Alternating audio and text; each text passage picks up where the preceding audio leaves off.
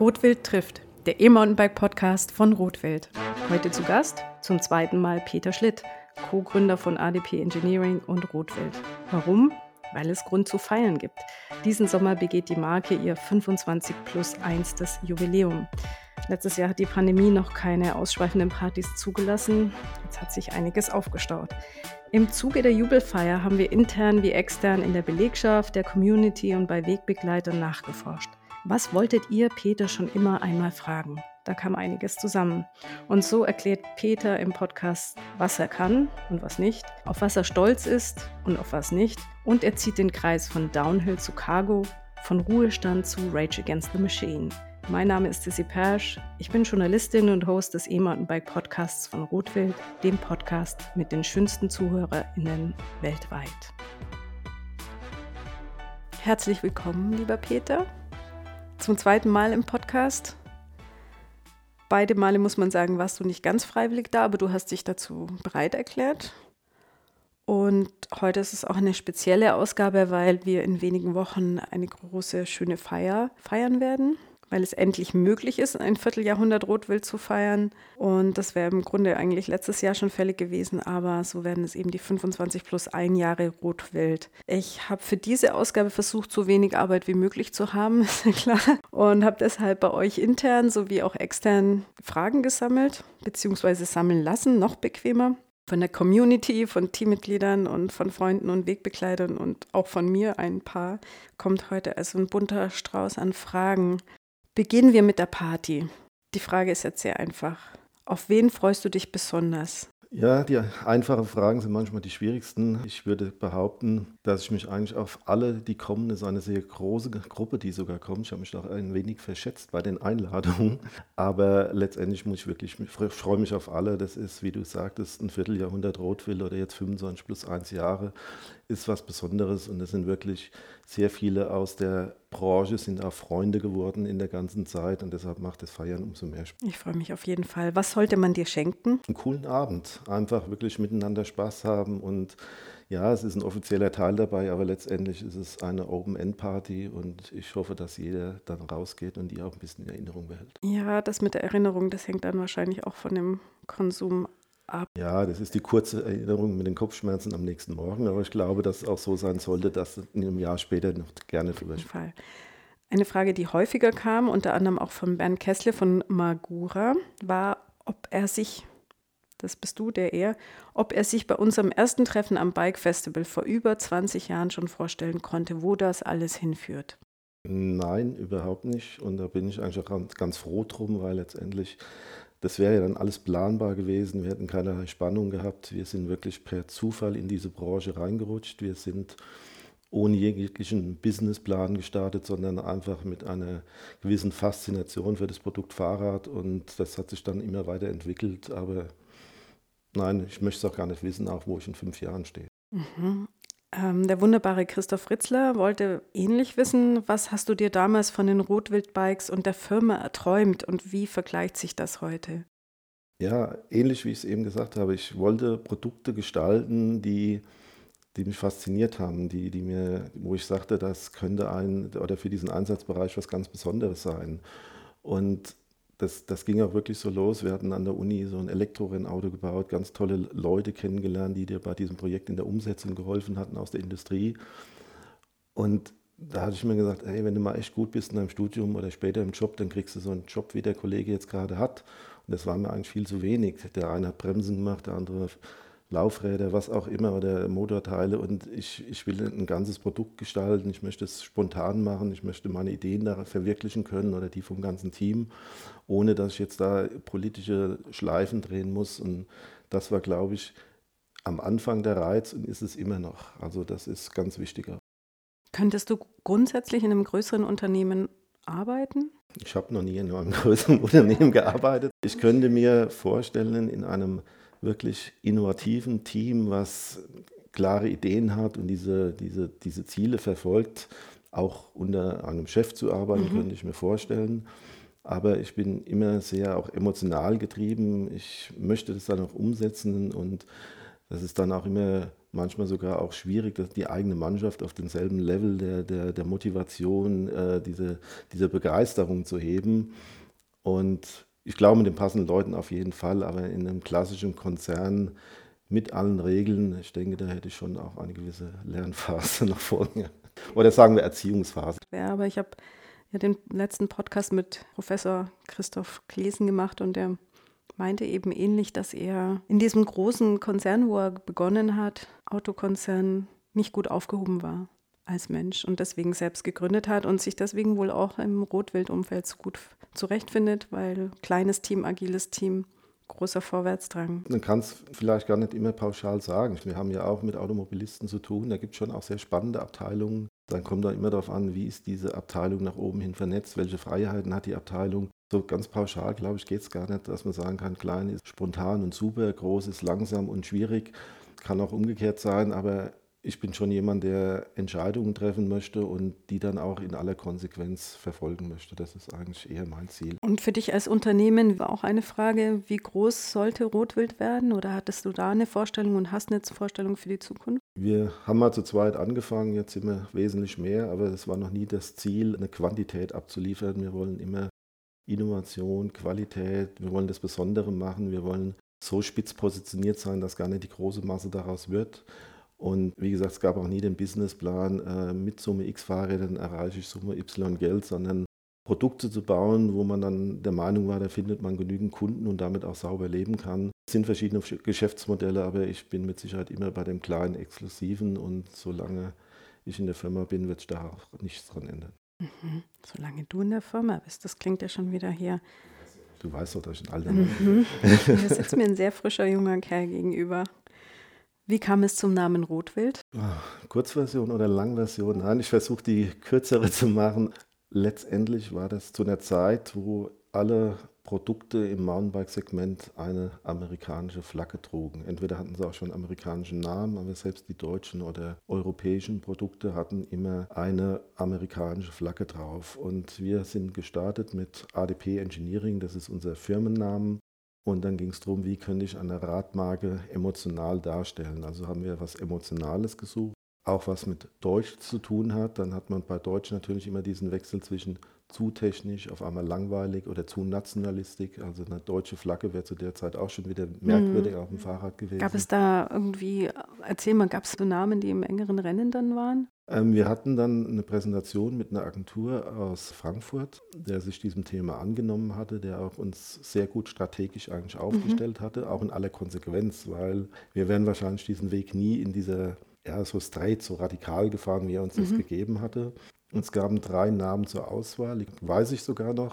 Es ging damals eigentlich um Fahrräder, das sollte für, für, andere, für einen anderen Hersteller die Entwicklung eigentlich sein, mit Kit-Möglichkeit verschiedene äh, Assembly-Specs zusammenzustellen. Und da war der erste Name war Kits mit TZ, mhm. also abgeleitet von dem Kit oder von dem Rehkits. Dann gab es etwas wie ein Nordwand, war glaube ich der zweite, und Rotwild war die Empfehlung auch.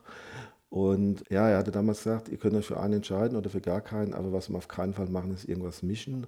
Und dann sind wir wirklich in dieser extrem engen Linie, die wir von der Agentur bekommen haben, marschiert. War für viele in der Branche sehr verwunderlich, weil es alles erstmal anders war. Der Name, die Position, das Dekor der Räder war komplett verschieden zu der damaligen Zeit. Aber ich glaube, das ist auch ein genereller Erfolg von Rotwild, ja, mutig seinen Weg zu gehen und einfach zu sagen, das ist jetzt unser Weg und wir wollen nicht MeToo sein, sondern unseren Weg gehen und den dann auch zielstrebig. Mhm.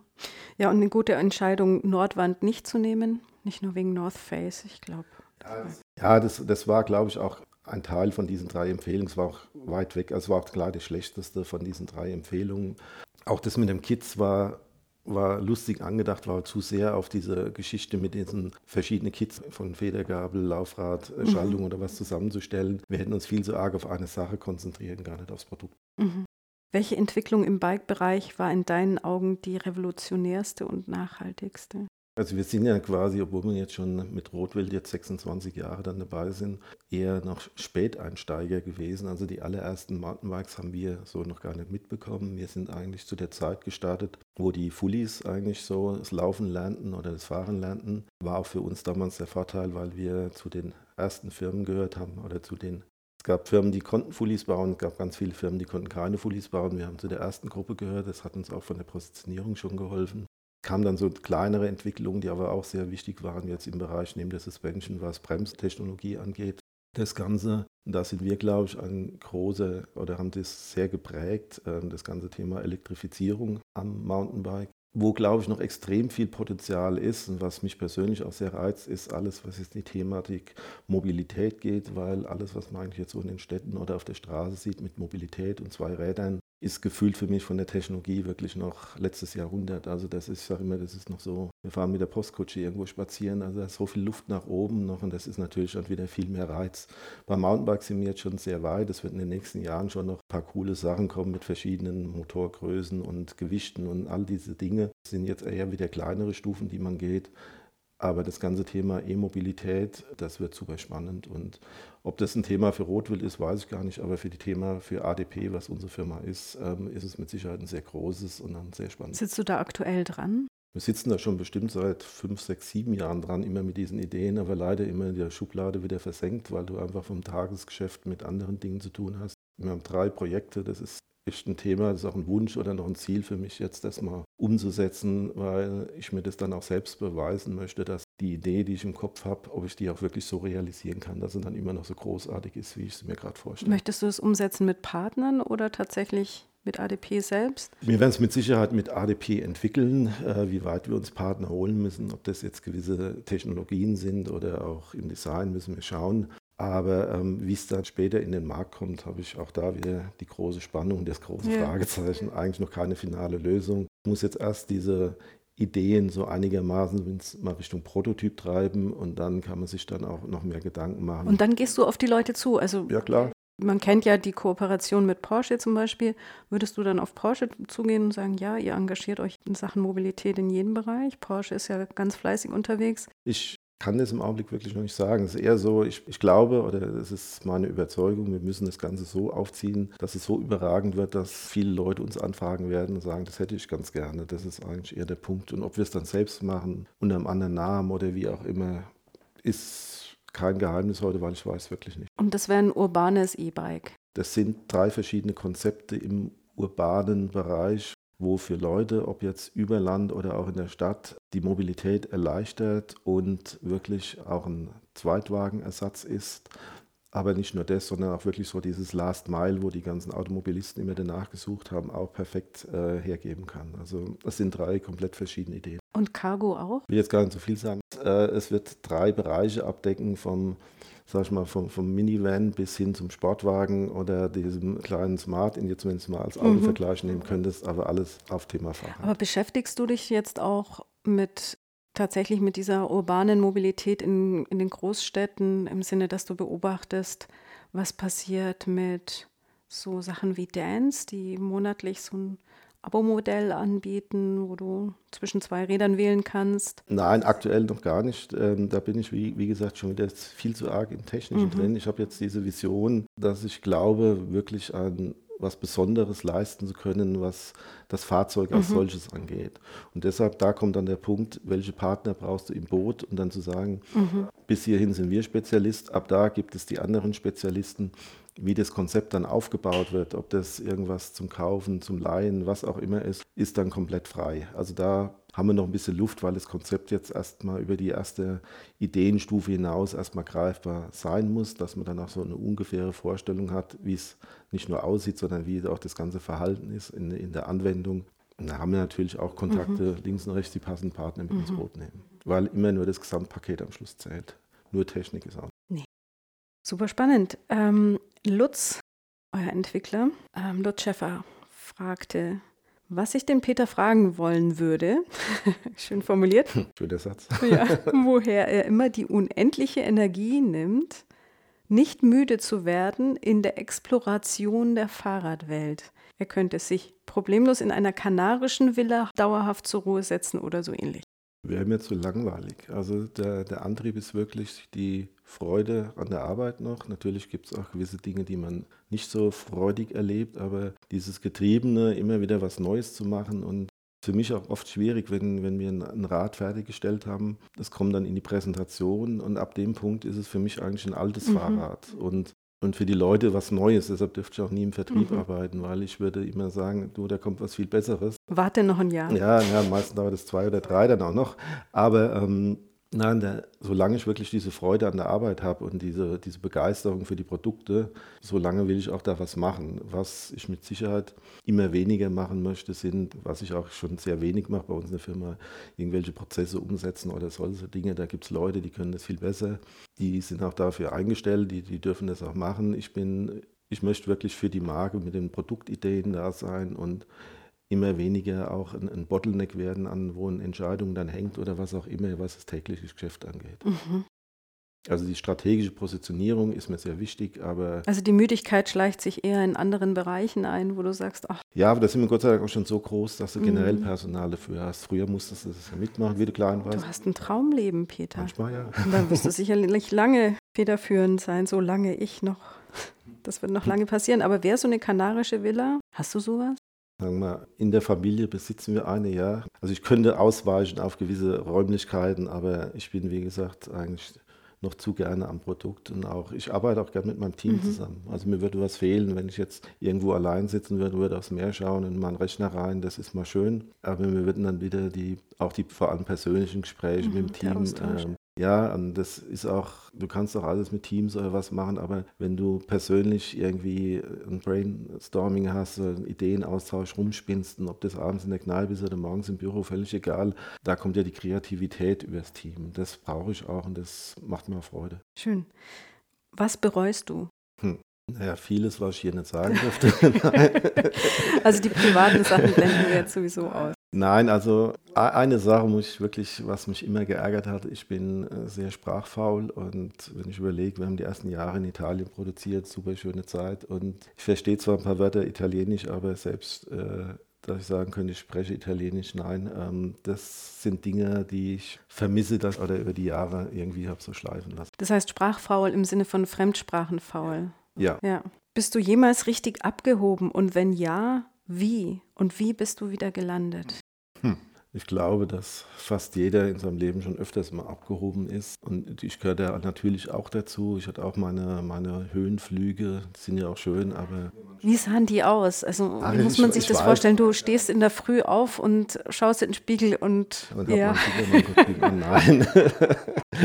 Nein, es ist, ist glaube ich, eine, man muss acht passen, ähm, dass man schon ein bisschen bodenständig bleibt, dass man nicht, wenn du mal irgendwie irgendwas gehypt wirst, und es sind ja so in der Branche wie uns, das ist alles sehr klein, du hast Phasen, da wirst du gehypt, dann geht es mal wieder bergab. Letztendlich sind wir alle ganz normale Typen und ich finde, mit dem stabilen Umfeld oder mit den passenden Freunden wirst du auch sehr schnell wieder abgeholt und zur Realität zurückgebracht. Also ich hatte jetzt nicht so einen, so einen Höhenflug, dass ich aufgrund dann irgendwann mal schlagartig gegen die Decke geknallt bin und die Flügel sind abgefallen, ich bin runtergefallen, aber man muss schon, manchmal findet man sich halt unwiderstehlich und dann sieht man vielleicht dann doch irgendwann vom Spiegel, dass es nicht ganz so Trägst du das in dir, dass du so eine selbstreflektierte Art hast, dass du auch Selbstzweifel hast? Also dass du sagst, ja, ich muss jetzt da nochmal jemand anders fragen oder gehst du in eine Sache ran und weißt, also Ich habe äh, eine sehr gesunde Selbsteinschätzung, Mhm. glaube ich. Ich weiß, ähm, das kommt jetzt vielleicht auch schon über das Alter, dass man es gelernt hat, aber ich weiß sehr wohl, was ich kann, aber viel wichtiger, ich weiß, was ich auch nicht kann. Mhm. Und in Firmendingen, ja, ich kann schon äh, Entscheidungen, das ist ja auch das Schöne, wenn du selbstständig bist, dass du sagen kannst, ich gehe jetzt links oder rechts oder ich baue morgen nur noch Räder mit drei Rädern oder was auch immer. Aber ähm, bei gewissen Dingen ähm, natürlich ist das dann nicht nur emotional aus dem Bauch raus, sondern da fragst du dann auch mit den entsprechenden Personen, die dafür Spezialist sind an den Bereichen, wo du weißt, da bin ich keine. Und würde denen auch dann mein Vertrauen geben. Also wir haben in vielen Bereichen der Firma, wo ich mit Sicherheit kein Spezialist bin, habe aber Leute darauf sitzen, wo ich weiß, denen kann ich vertrauen, weil ich sagen kann, okay, du kannst das, du bist der Spezialist und dann folge ich auch kannst du gut abgeben. in Dingen, die ich mich nicht als besser fühle, perfekt. Bei den Dingen, wo ich behaupte, ich kann es besser, ähm, nein. Auf was bist du besonders stolz? Hm. Jetzt eher so Produkt oder was so in der, in der Zeit so passiert ist. Querbeet. Querbeet. Also für mich natürlich eher das Letztere, für die ZuhörerInnen vielleicht eher das erstere, wer auch immer technikaffin ist? Dann fange ich mit dem, deinem Wunsch natürlich an. Äh, wir, wir hatten auch mal eine, eine Phase, das war so vielleicht so in den ersten, nach den ersten fünf Jahren, wo es mit Rotwild losging, wo erstmal alles perfekt war, alles war vergoldet. Ja, da war vielleicht auch so eine gewisse Abgehobenheit. Es lief immer alles wie von selbst. Tolle Tests, tolle Auszeichnungen, tolle Produkte. Wirtschaftlich hatten wir aber, wie gesagt, uns null aufgestellt, was das Thema angeht und hatten da einen ziemlichen Schiffbruch. Also vorne hat es geglänzt, hinten hat die Hütte gebrannt und wir hatten das eigentlich auch viel zu spät festgestellt und hatten wirklich einen Überlebenskampf und hatten damals aber eine, eine Firma, wo wir auch die Räder gebaut hatten und die hatte uns eine Chance gegeben, das Ganze wieder gut zu machen. Und wir haben auch, es hat zwar länger gedauert als damals geplant, aber wir haben dann wirklich in den nächsten Jahren jeden Rappen und Schweizer Franken, weil es war eine Schweizer Firma, ähm, wirklich ähm, zurückgezahlt, sind unter den ganzen Leistungen nachgekommen. Und das ist, auch so ein Part, wo ich glaube ich auch von meiner Erziehung bekommen habe, mit einer Ehrlichkeit wirklich umzugehen und zu sagen, okay, ich habe was bezogen, ich habe dafür eine Leistung erhalten, dafür muss ich auch was bezahlen. Und in der Branche war das ja eher oft auch mal so, wenn einer halt mal, wenn es nicht so gut ging, dann hat er mal den einen Laden zugemacht, umfirmiert und mhm. wieder aufgemacht. Wir haben uns wirklich bestimmt drei, vier, fünf Jahre äh, sehr gehemmt gefühlt aufgrund äh, des fehlenden Kapitals mit den ganzen Rückzahlungen. Du musst wirklich überlegen, wo steckst du das Geld hin, weil dann einfach das, das zusätzliche Geld für Investitionen einfach kleiner war. Aber im Nachhinein muss ich sagen, war das eine sehr wichtige Erfahrung und die, die formt auch und hat auch sehr viel in unserer Struktur für die Firma beigetragen, weil du dich dann entscheiden musstest, bist du Ingenieur oder bist du Unternehmer. Und wenn du Unternehmer bist, ja, dann darfst du halt nicht nur aufs Produkt schauen, sondern wenn du nicht zehn Finanzer hinten dran hast, musst du dich halt auch um den Rest kümmern. Vom Produktseite, mein Favorite ist da immer noch ein RDH 04 Pullshock und ich habe gerade vorhin, bevor ich bei dir ins Haus rein bin, einen Anruf bekommen, wo wir uns ein fast neues zurückkaufen können, weil wir kein also ich persönlich habe keins mehr. Wir haben zwar noch eins von unserem Außendienstler in Österreich, aber das war damals ein Downhill-Rad, ähm, habe ich sogar selbst gezeichnet. Das hat aber jetzt nichts mit Arroganz zu tun. Aber das war für mich für diese Zeit ein extrem ungewöhnliches Fahrrad und fasziniert mich einfach heute. Und wo hast du es jetzt gefunden? Über den Kontakt, über die Community ging das und komme dann Mittwoch in die Firma, wo wir es zurückkaufen. Also freue ich mich. Ja, super. Insofern kann ich mich dann selbst mal beschenken. Das ist schön zur Feier. Christoph Ritzler hat auch noch gefragt, du bist auch mit Rennmotorrädern auf der Rennstrecke gefahren. Wie vergleichen sich da die Emotionen mit deinen EMTB-Fahrten? Ups, ja. Für beides zu langsam, würde ich sagen. Also ich fahre beides gern, aber wie gesagt, wenn ich auf der Rennstrecke schneller gewesen wäre, wäre ich auch, glaube ich, Rennfahrer geworden. Wäre auch nicht schlecht. Aber nein, im Ernst, ähm, es, ich mache beides gern und ich habe für mich da auch so meinen inneren Frieden. Also ich bin nicht auf der Jagd nach einer Sekunde auf der Rennstrecke, sondern es ist dann gleich Rennstrecke wie auch ein schöner Trail, den eigenen Flow irgendwie zu finden und zu sagen, das war jetzt eine coole mhm. Runde oder das war eine coole Abfahrt und völlig egal, wie schnell oder langsam die war, sondern andere sagen, wow, das war jetzt stark mhm. und das ist relativ gleich. Ja. Wobei man bei EMTB-Fahrten auch das Gemeinschaftserlebnis haben könnte. Das äh, ist auch wichtig. Also ich bin, wie gesagt, jetzt nicht der häufigste Fahrradfahrer. Wir fahren immer noch sonntags morgens mit alten mhm. Freunden. Und das ist das Schöne eigentlich beim Mountainbike-Fahren. Natürlich im Trail kannst du jetzt nicht groß äh, nebeneinander fahren, aber du hast immer genügend Verbindungswege, wo du nebeneinander fährst, wo du dich austauschst, wo du einfach deinen Kontakt pflegen kannst. Und das gehört für mich auch zum Fahrradfahren dazu. Ja, auch mal auspowern und alles geben, was nur geht aber auch einfach mal ein, Stück einfach nebeneinander herfahren, hey, wie geht's, was macht das und jenes und das gehört auch mhm. dazu. Das ist beim Motorrad leider überhaupt nicht gegeben, weil du dann einfach einen Helm auf hast, bist für dich und danach dann immer nur über Petrol reden und äh, wäre jetzt noch eine Zehntel schneller gefahren, ist nicht die komplette Erfüllung. Bernd Kessler wollte noch wissen, Frage 2, welchen Hot Seat hätte er denn gerne auf dem Nürburgring? Sprich Beifahrer beim Porsche Le Mans-Winner Timo Bernhard oder lieber mit Lewis Hamilton in der Mercedes Black Series? Ich würde beiden Herren empfehlen, mich nicht mitzunehmen, weil ich habe ein Problem. Als Beifahrer wird mir schlecht. Mir würde es so schlecht werden. würde ich sagen, ähm, wäre egal, wer von den beiden Herren mich um den Ring treibt. Ähm, es wäre bestimmt faszinierend, aber ich würde mit einem grünen Kopf aussteigen wenn es so lang reicht. Bei mir wird es nicht so lange reichen, sage ich dir. Schlaue Antwort. Eine ehrliche. Ja, ehrliche und ähm, nicht das sich überreden lassen zu irgendwas, was man dann bereut und der Fahrer vor allem. Welche der Mitbewerber schätzt du am meisten? Uh, schwierige Frage. Ich habe sehr hohen Respekt vor ganz vielen Firmen in der Branche es ist schwierig, jetzt wirklich dir einen Namen zu nennen, nicht weil ich mich verdrücken möchte, sondern es gibt echt Firmen und ob, egal ob die groß oder klein sind, die manchmal dermaßen coole Innovationen und Räder raushauen, wo du sagen kannst, wow, wie geil. Denkst du dann, Mensch, es, es, kommt darauf an, ob das jetzt was ist, was zu unserer Marke überhaupt passen würde, aber wo ich erstmal ganz neutral bewerte und sage, oh, das ist geil, das gefällt mir oder das ist eine coole mhm. Lösung oder eine ganz pfiffige Umsetzung von irgendeiner Sache. Aber du denkst nicht, Mensch, warum bin ich da nicht drauf gekommen? Oder? Bei dem einen oder anderen vielleicht, aber in Summe ist erstmal eine Begeisterung mhm. für das Gemachte da. Und ich bin auch jemand, der ich gönne jedem alles. Also ich werde nie besser werden, indem ich andere schlecht mache oder das wird meine Situation nicht verändern. Ich würde auch nie behaupten, ähm, wenn jetzt der Kunde ein Fahrrad von XY kauft, kauft er ein Rotwild weniger, sondern unsere Firmenphilosophie ist, Produkte zu bauen, wo der Kunde dann darüber nachdenkt, vielleicht auch ein Rotwild zu kaufen, aber ob er am Schluss das Rotwild kauft oder die zweite oder dritte Marke, das ist seine Sache und es gibt wirklich auch tolle andere Produkte und ich würde es auch nie einem der Firma krumm nehmen, wenn der sich ein anderes Fahrrad kaufen würde. Das ist wir können auch nicht alles abdecken, das ist das Erste. Aber ja, es ist schön zu sehen, was in der Branche immer auch eine, für eine Bewegung ist. Was ich überhaupt nicht mag, das sind eher so, dass vieles einfach nur kopiert und nachgebaut wird. Natürlich kann man dann sagen, äh, man kann stolz sein, wenn der kopiert wird, dann hat man was richtig gemacht. Aber dafür habe ich jetzt keinen Respekt. Der Respekt ist wirklich vor denen, die was Neues bringen, aber auch manchmal vor Firmen, die jetzt, sagen wir, wir sind im Hochpreissegment unterwegs. Das ist sage ich immer als Ingenieur, wesentlich leichter, was umzusetzen. Das ist wie, ein, wenn du kochst, wenn du alle Zutaten frisch vom Markt kaufen kannst, kann auch ein schlechter Koch gut kochen. Ja, okay, zumindest hat er es leichter. Aber wenn du wirklich äh, ein Kühlschrank ziemlich leer ist und du musst daraus was zaubern und so ähnlich das, wenn, wenn Leute ganz günstige Räder bauen müssen, da sind manchmal Ideen drin, die aus einem ganz anderen ja, Beweggrund kommen und die viel faszinierender sein können, weil sie einfach ganz einfach sein müssen und trotzdem hohen Effekt haben. Und da habe ich auch einen sehr hohen Respekt vor.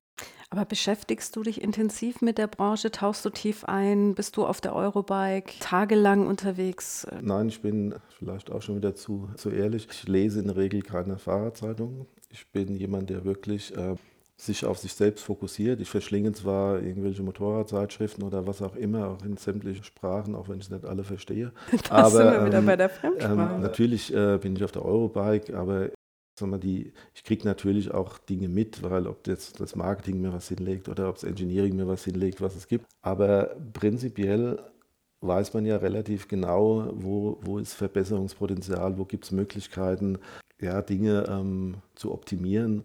Und da gehst du selbst einfach dran und suchst eine Lösung. Und nein, ich finde es dann viel überraschender, dann über eine Messe zu gehen und zu sagen, wow, das ist cool, was die da gemacht haben oder das oder jenes. Und ja, da kommt vielleicht auch der eine oder andere Moment, wir, hätten wir eigentlich selbst aufkommen können oder was auch immer. Mhm.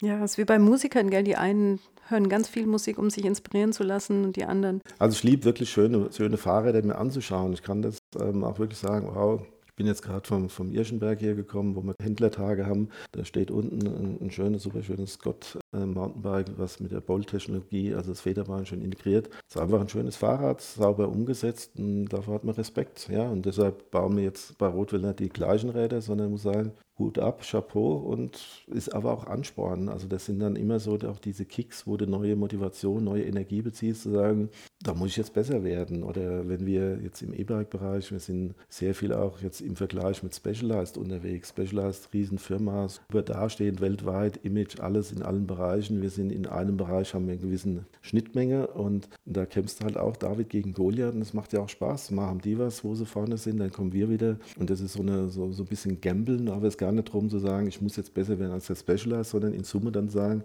das haben die gerade, das haben wir gerade und das, ja, das spornt an. Nimmst du dann wahr, dass jetzt zum Beispiel Specialized vor kurzem verkündet haben, dass sie eine urbane Radmarke gründen werden, separat von Specialized namens Globe? Verfolgst du sowas? Oder? Ich bekomme das mit, aber hat auf meinem persönlichen Tagesgeschäft keinerlei Einfluss. Das sind halt Dinge, die in der Branche passieren. Also wir bekommen, natürlich bekomme ich vieles am Tag gesagt, aber ob das jetzt im Vertrieb ist, ob das im Marketing ist, ob das von der Technologie ist. Aber letztendlich, wir haben ja auch schon eine Planung, was, was Produkte angeht, von zwei bis drei Jahren im Voraus. Die, die Räder sind ja alles viel komplexer geworden und auch in dem ganzen Thema Maschinenrichtlinien und so diese ganzen Tests, die du fahren musst. Die Umsetzung von der Idee bis zum wirklichen Produkt, jetzt natürlich auch mit den aktuellen äh, Liefersituationen, ist ja ein Vielfaches länger geworden. Insofern kannst du auch nicht äh, emotional von jetzt auf gleich immer deinen Kurs ändern. Aber wenn du ungefähr weißt, wo du hin möchtest, kannst du schon trotzdem in der hohen Varianz deine Wege verfolgen. Mit wem aus der Branche, den oder die du noch nicht persönlich kennst, würdest du gerne Abendessen ich gehen? auch nicht.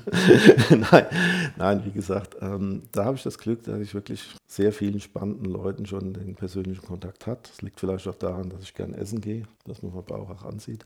Nein, aber das ist, ähm, ich könnte es jetzt gerne im Augenblick sagen, mit wem ich, den kenne ich aber schon sehr gut und mit dem ich auch immer sehr gern essen gehe. Das ist weiterhin, wie gesagt, der Christoph Ritzler, weil der, der hat noch viel mehr Ideen als ich im Kopf in allen Bereichen, ob das vom Modellauto über bis zum Flugzeug, keine Ahnung. Der Christoph ist dann auch technisch noch so tief drin, das ist immer faszinierend und es ist eine brutale Inspiration auch immer und ein freudiger Austausch über solche Dinge zu reden und das ist ja auch am Schluss meine Fortbildung in Anführungsstrichen. Also wenn all, jede spannende Person ist für mich auch ein Zugewinn wieder an Wissen. Also das ist nicht, um irgendwie was abzugreifen, sondern Dinge, die du als positiv empfindest, nimmst du ja irgendwie an. Und, und das formt dann auch über die Jahre, glaube ich, dein eigenes Handeln. Mhm. Also die Inspirationsquelle auch durch den Austausch mit Menschen. Ja, du, du hast auch oft eine, eine Spinnst mit irgendwas rum mhm. und auf einmal äh, transformierst du irgendeine Idee, die eigentlich von ganz anders herkommt, auf dein eigenes Produkt. Mhm. Und das sind so diese, diese Überraschungen, einfach nicht so den Basic zu folgen, sondern ich glaube, das ist auch manchmal ganz gut, dieses Querdenken, dass du auch von ganz anderen Ideen oder Bereichen oder, oder ja, kommst und dann auf einmal sagst, da, da ist doch auch was dran, was man vielleicht fürs Fahrrad mhm. brauchen könnte. Nicht einfach nur zu sagen, das Motorrad hat jetzt das ABS, also muss das ABS ins Fahrrad. Das Motorrad hat das, also muss das da rein. Also mir, natürlich hat das Motorrad viele Dinge, die ein Fahrrad auch gebrauchen kann, aber das wäre zu einfach und zu kurz gesprungen. Was war für dich die höchste Auszeichnung? Ihr habt ja einige gewonnen auch.